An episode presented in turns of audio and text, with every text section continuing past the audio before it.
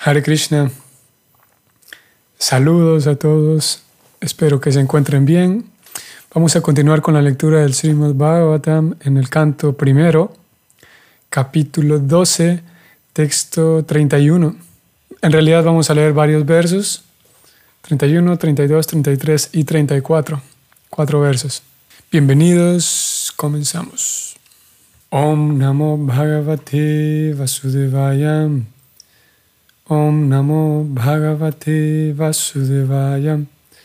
Om Namo Bhagavate Vasudevaya. Saraya Putro Vivrade Ashusukla Ivodupam Apuryamana Pitrivi Kastabhiriva Sunbadham. Traducción del verso. No hay significado de este verso, pero del próximo sí. Traducciones y significados dados por Srila Prabhupada. Traducción. Así como en su quincena creciente, la luna se desarrolla día tras día, asimismo el príncipe real, Pariksit, muy pronto se desarrolló esplendorosamente, bajo el cuidado y las facilidades plenas que le dieron sus abuelos tutores. Esa es la traducción del verso. Una analogía interesante y bonita en relación al, al crecimiento y el desarrollo de Pariksit, el futuro rey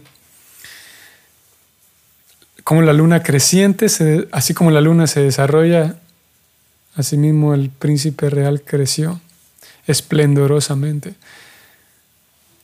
No solamente que es agradable ver la, presenciar el crecimiento de la luna, hasta cuando tenemos luna llena, sino que también mientras mm, va pasando el tiempo, va teniendo cada vez más influencia la luna sobre la Tierra, y eso también aplicaba al rey Pariksit o al muchacho Pariksit, que más crecía y más influencia tenía.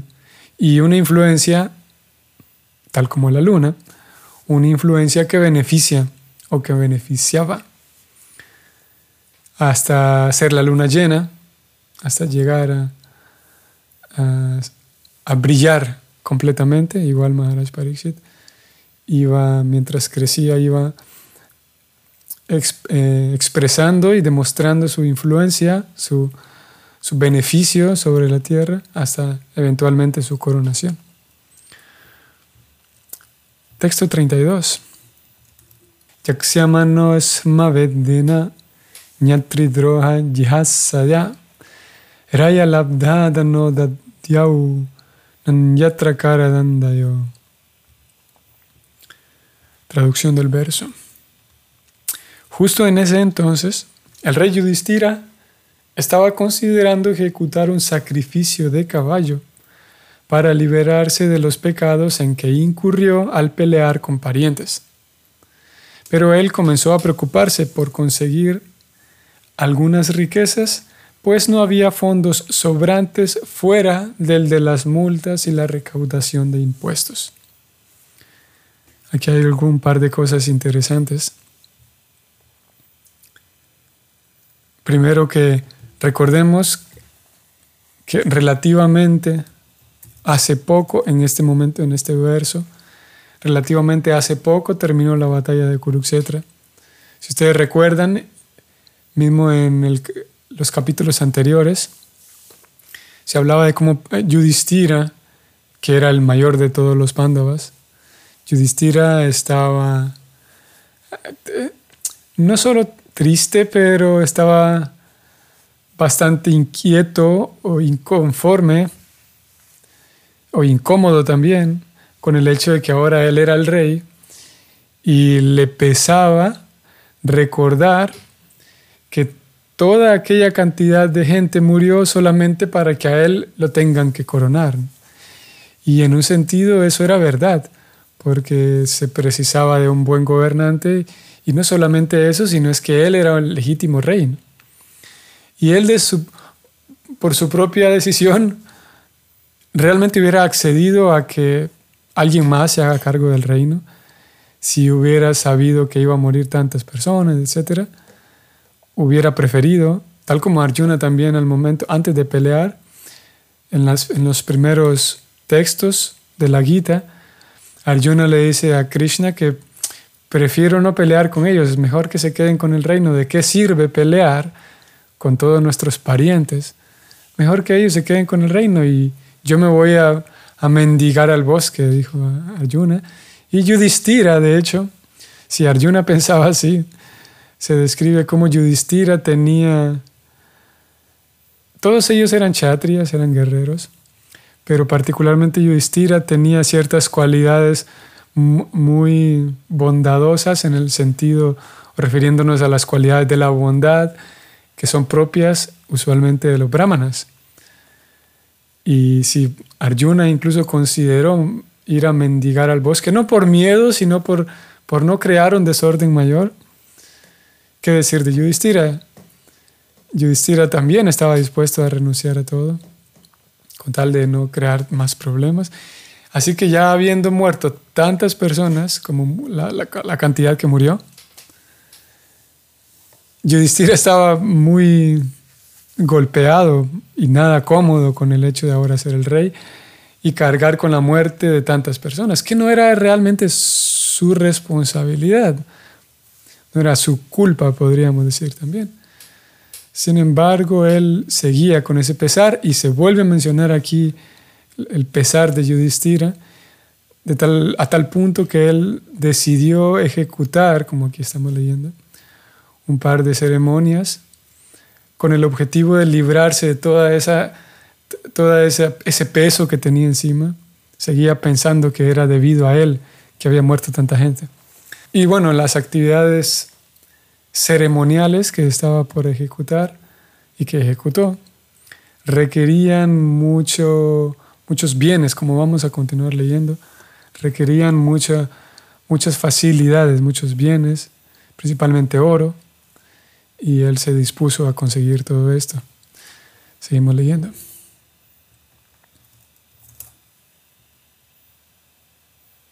Vamos a ver este significado. Significado. Así como los brahmanas y los vipras tenían el derecho de ser subsidiados por el Estado, el jefe de Estado tenía el derecho de recaudar impuestos y multas entre los ciudadanos. Después de la batalla de Kurukshetra, el tesoro del Estado se había agotado y por consiguiente no había ningún fondo sobrante aparte de los fondos procedentes de la recaudación de impuestos y las multas. Estos fondos eran únicamente suficientes para el presupuesto estatal, y al no tener ningún excedente, el rey comenzó a preocuparse por conseguir más riquezas de alguna otra manera, a fin de ejecutar el sacrificio de caballo. Maharaj Yudhishthira quería ejecutar ese sacrificio bajo la instrucción de Bhismadeva. Así que Yudhishthira estaba pensando de qué manera conseguir todos estos recursos para esta ceremonia tan importante que le iba a ayudar a limpiarse de esa responsabilidad que él sentía que aún cargaba con ella. Verso 33. Tad abhi pretamalaksha chodita dhanam prahinam mayarur udicham dishi bhurisha. Traducción. Entendiendo los sinceros deseos del rey, sus hermanos, tal como se los aconsejó el infalible Señor Krishna, recogieron suficientes riquezas en el norte, entre paréntesis, dejadas por el rey Maruta. Significado. Maharaj Maruta, uno de los grandes emperadores de la tierra. Él gobernó el mundo entero mucho antes del reino de Maharaj Yudhishthira. Era el hijo de Maharaj Aviksit y un gran devoto del dios del sol conocido como Yamaraj. Su hermano Sambarta era un sacerdote rival del gran Brihaspati, el erudito sacerdote de los semidioses. Él celebró un sacrificio llamado Sankara Yagya, mediante el cual el Señor se satisfizo tanto que tuvo el agrado de dejarlo a cargo del pico de oro de una montaña. Ese pico de oro se encuentra en alguna parte de los montes Himalaya, y los aventureros modernos pueden ir allí y tratar de buscarlo.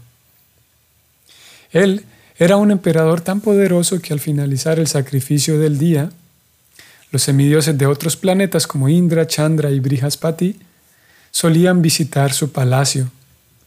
Y como tenía el pico de oro a su disposición, poseía suficiente oro. El pabellón del altar de sacrificio estaba totalmente hecho de oro. En sus ejecuciones diarias de las ceremonias de sacrificio, se invitaba a algunos de los habitantes de Loka, entre paréntesis, planetas de aire, para que aceleraran las labores de cocina de la ceremonia. Y la asamblea de los semidioses que iban a la ceremonia la dirigía Visvadeva.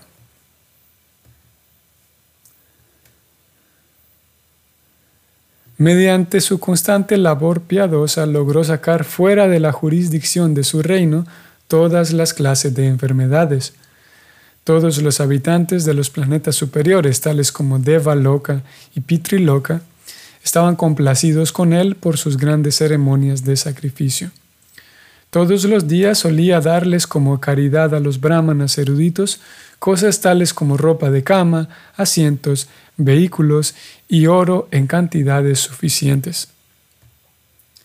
Debido a las muníficas caridades y a las ejecuciones de innumerables sacrificios, Indradeva, el rey del cielo, se sentía plenamente satisfecho con él y siempre deseaba su bienestar.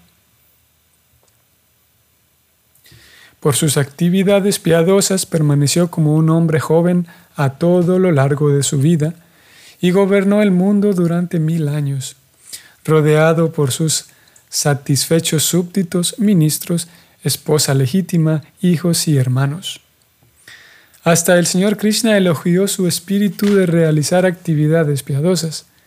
Él le entregó su única hija a Maharshi Angira, y en virtud de las buenas bendiciones de éste, se elevó al reino del cielo. En primer lugar, quiso ofrecerle el puesto de oficiante de sus sacrificios al erudito Brihaspati, pero el semidios se rehusó aceptar el cargo, por el hecho de que el rey era un ser humano un hombre de esta tierra. Él lamentó mucho esto, pero siguiendo el consejo de Narada Muni, designó a Sambarta para el puesto y logró el éxito en su misión. El éxito de un tipo de sacrificio en particular depende por completo del sacerdote que está a cargo de él. En esta era todas las clases de sacrificios están prohibidos, porque no hay ningún sacerdote erudito entre los supuestos brahmanas, los cuales se atienen a la falsa noción de que son brahmanas por ser hijos de brahmanas, aún sin tener las cualidades brahmínicas. Así pues, en esta era de Kali solo se recomienda una clase de sacrificio, o sea, el Sankirtan Yagya, la ofrenda o el sacrificio de Sankirtan, tal como lo inauguró el señor Sri Chaitanya Mahaprabhu. Fin del significado. Preocupada, al menos en este significado, no ahonda más en describir en qué consiste el Sankirtan Yagya. En realidad eso lo hace en otras, ha hecho esa descripción en otras páginas.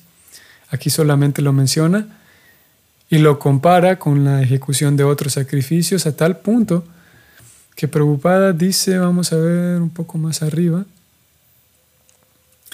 en esta era todas las clases de sacrificios todas están prohibidas. Todos los sacrificios están prohibidos. Como en este caso se estaba hablando, y, creo que en el próximo verso se va a mencionar más, el hecho de que Pariksit hizo un sacrificio de caballo y habían sacrificios de vacas también. Pero todo eso está prohibido, dice Prabhupada. Y la razón es que no hay ningún, ningún sacerdote erudito entre los supuestos brahmanas. Por otro lado, en realidad se recomienda el Sankirtan Yagya, la ofrenda de Sankirtan, que básicamente consiste en el canto en congregación, el canto de los santos nombres del Señor.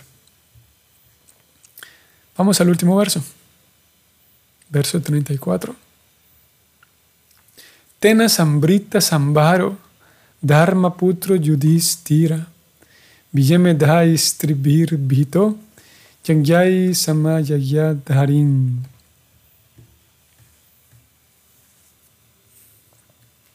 Traducción. Mediante esas riquezas, el rey Yudhishthira pudo procurar los ingredientes para tres sacrificios de caballo. De esa manera, el piadoso rey Yudhishthira, que se hallaba muy temeroso después de la batalla de Kuruksetra, complació al señor Hari, la personalidad de Dios. Vamos a leer ese significado, un tanto extenso también. Y antes de leer el significado, vamos a hacer notar que en el verso hay un nombre de Krishna que aparece y el, verso, el, nombre es Hari, por la gramática y la forma de combinar las palabras en sánscrito. El nombre que es Hari, aquí aparece como Dharim. Sin embargo, por ejemplo, vamos al palabra por palabra y ustedes ven que la última palabra del verso, preocupada, la, resalta como Hari o Harim, que es la personalidad de Dios. Y en general, en realidad es prácticamente en todas las ocasiones cuando en las escrituras se refieren a Dios con algún nombre específico, como en este caso se utiliza el nombre de Hari, siempre, cada vez que se utiliza un nombre en particular, ese nombre en particular denota una cualidad específica de Krishna.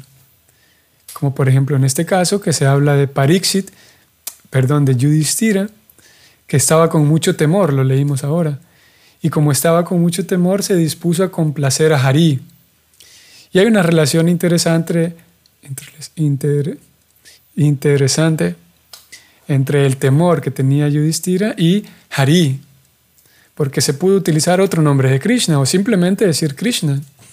Pero se utiliza Hari porque una de las cualidades de Hari o de Krishna en la forma de Hari o en el rol de Hari, es que él se lleva todo, o sí, puede llevarse, en este caso, el temor de Yudhishthira. Y el Hari es capaz de, de llevar, sacar de nuestra vida, llevarse de nuestra vida aquello que nos impide acercarnos a Él. Vamos a leer el significado. Maharaj Yudhishthira era el ideal y célebre rey piadoso del mundo, y aún así se encontraba muy temeroso después de la consumación de la batalla de Kuruksetra, debido a la matanza en masa que hubo en la contienda. Toda esa matanza se había llevado a cabo únicamente para ponerlo a él en el trono. Así pues, él se responsabilizó por completo de los pecados que se cometieron en la guerra, y para librarse de todos esos pecados quiso ejecutar tres sacrificios en los que se ofrecen caballos en el altar. Un sacrificio de esa índole es muy costoso.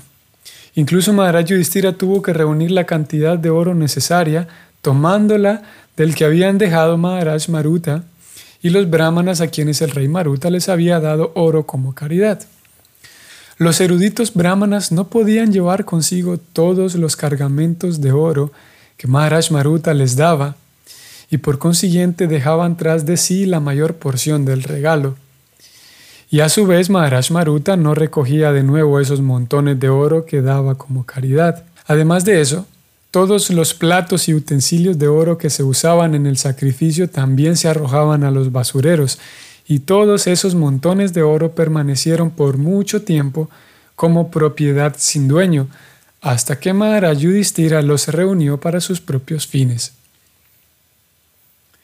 El Señor Sri Krishna les aconsejó a los hermanos de Maharaj Yudhishthira que recogieran la propiedad sin dueño porque le pertenecía al rey.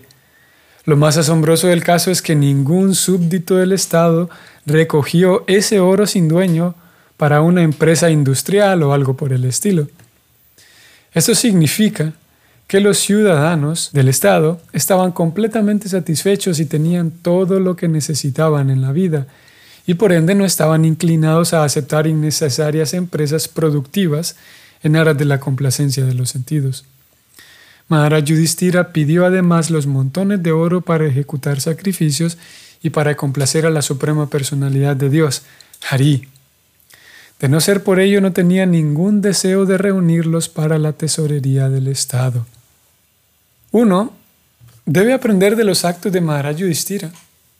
Él estaba temeroso de los pecados que se cometieron en el campo de batalla y por consiguiente quería satisfacer a la autoridad suprema. Esto indica que en el desempeño diario de nuestras ocupaciones también se cometen pecados involuntariamente. Y para contrarrestar incluso esos crímenes involuntarios uno debe ejecutar sacrificios tal como se recomienda en las escrituras reveladas. El Señor dice en la Bhagavad Gita, Yagyartat karmanon yatra karma bandana, que uno debe ejecutar los sacrificios que se recomiendan en las escrituras a fin de liberarse de los compromisos de todos los trabajos desautorizados o incluso de los crímenes involuntarios que estamos sujetos a cometer. Por hacer eso uno se liberará de toda clase de pecados. Y aquellos que no lo hacen sino que trabajan por su propio interés o por la complacencia sensual, tienen que someterse a todas las tribulaciones que procedan de los pecados cometidos. ¿Podemos mencionar algo aquí? Si nos detenemos a pensar, aquí preocupada está hablando de pecados, crímenes involuntarios, dice. En realidad nosotros en cada, a cada momento estamos siendo violentos con el ambiente. No hay posibilidad en el planeta Tierra, no hay posibilidad vivir aquí y no ser violento. En realidad todo el tiempo estamos causando violencia, incluso aunque no querramos. Incluso aunque seamos la persona más moral y más moralista que pueda haber, aún así seguiremos cometiendo eh, actos violentos. Y no solamente actos violentos, sino siempre estamos deteniendo la vida de otros seres vivos. Siempre estamos matando a otros seres vivos incluso sin darnos cuenta. Al momento, por ejemplo, de encender la, estufa, cuántos animalitos, algunos microscópicos, pero incluso bichos que andan por allí, que no son tan microscópicos, pero que son pequeños, todos ellos son matados al momento de caminar, al momento de, como digo, encender la estufa, al, en todo momento estamos matando seres vivos. Y podríamos pensar muy infantilmente que como son pequeños son menos importantes. Y en un sentido sí, pero lo cierto es que toda vida cuenta y toda matanza cuenta, incluso a pesar de que sea una matanza de un ser vivo inofensivo. Y todos esos crímenes involuntarios pesan a la hora de pasar la lista del karma de una persona. Claro que si hay si una persona comete crímenes voluntarios, su castigo va a ser un poco más severo, pero todas esas muertes que causamos a otros seres vivos cuentan al momento de registrar y pasar la lista de, nuestro karma por pagar. Y la forma, al menos esa es la forma que presenta Bhagavad Gita, la forma mediante la cual nos libramos de eso, de ese karma que nos espera, es ofrecer nuestras actividades a Krishna, ofrecer, hacer una ofrenda, como aquí se está hablando de un sacrificio, que es prácticamente lo mismo, un yagya, un sacrificio, técnicamente es lo mismo que una ofrenda, y en la medida de lo posible, si aprendemos a ejecutar sacrificio, entonces nuestra vida se va limpiando también de eso. No solamente se limpia del estrés y de la ansiedad, sino que también se limpia de, de esos crímenes involuntarios. Seguimos con el significado.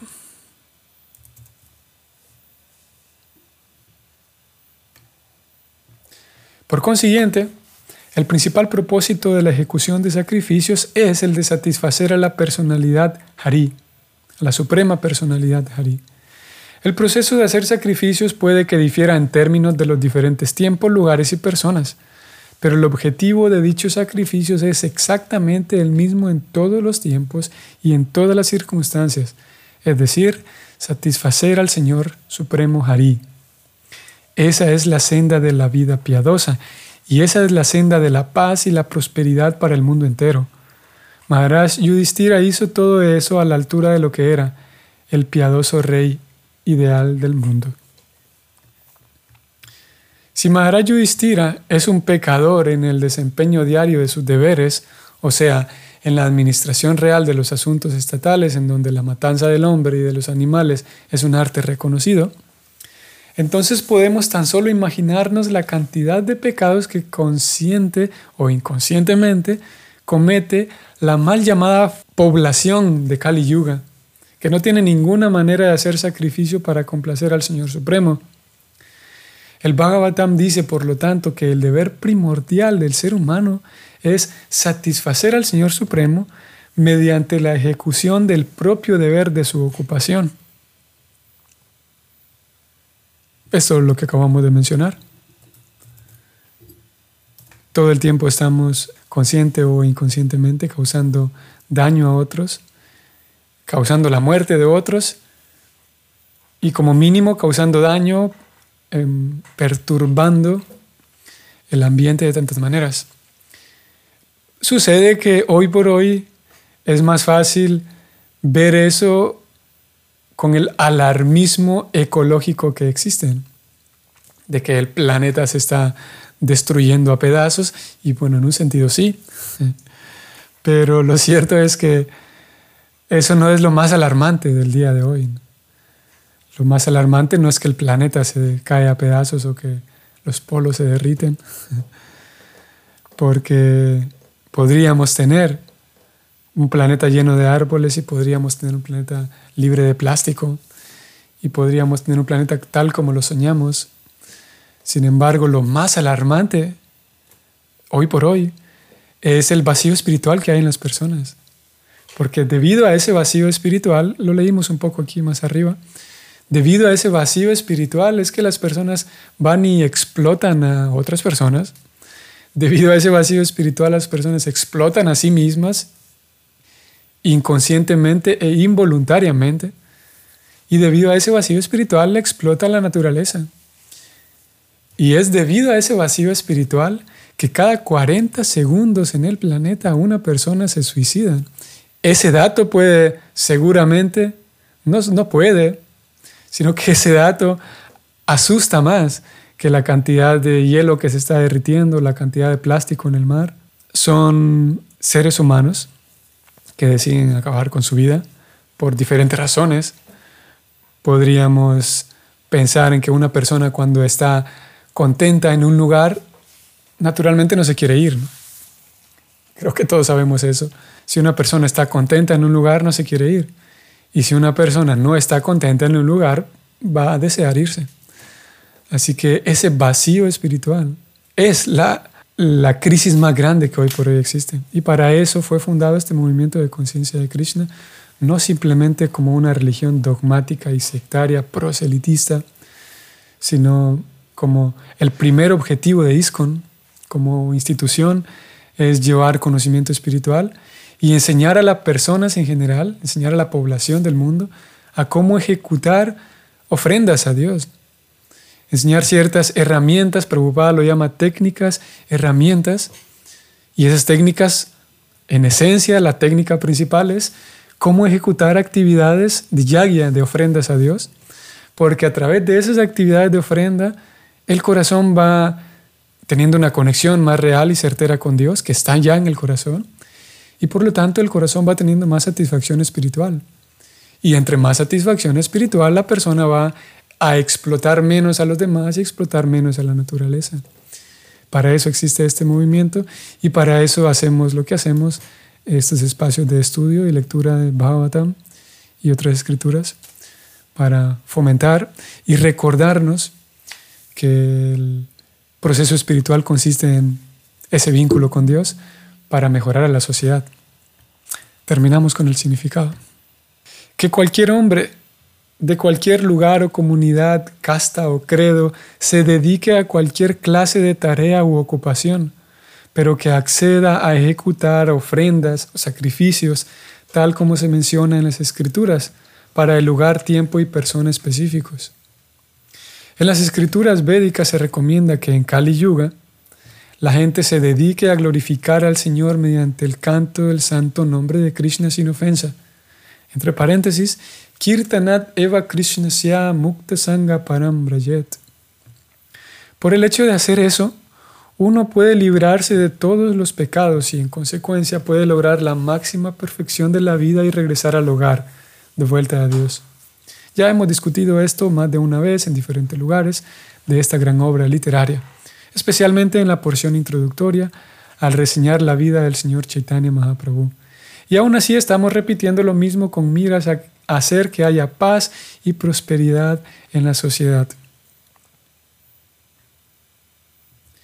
El Señor ha declarado abiertamente en la Bhagavad Gita la manera en que Él se complace con nosotros y el mismo proceso se demuestra de un modo práctico en la vida y labor de prédica del Señor Chaitanya Mahaprabhu. El proceso perfecto para ejecutar yagya, sus sacrificios, y complacer al Señor Supremo, Hari, entre paréntesis, la personalidad de Dios que nos libera de los sufrimientos de la existencia, consiste en seguir la senda del Señor Sri Chaitanya Mahaprabhu en esta oscura era de riña y disensión.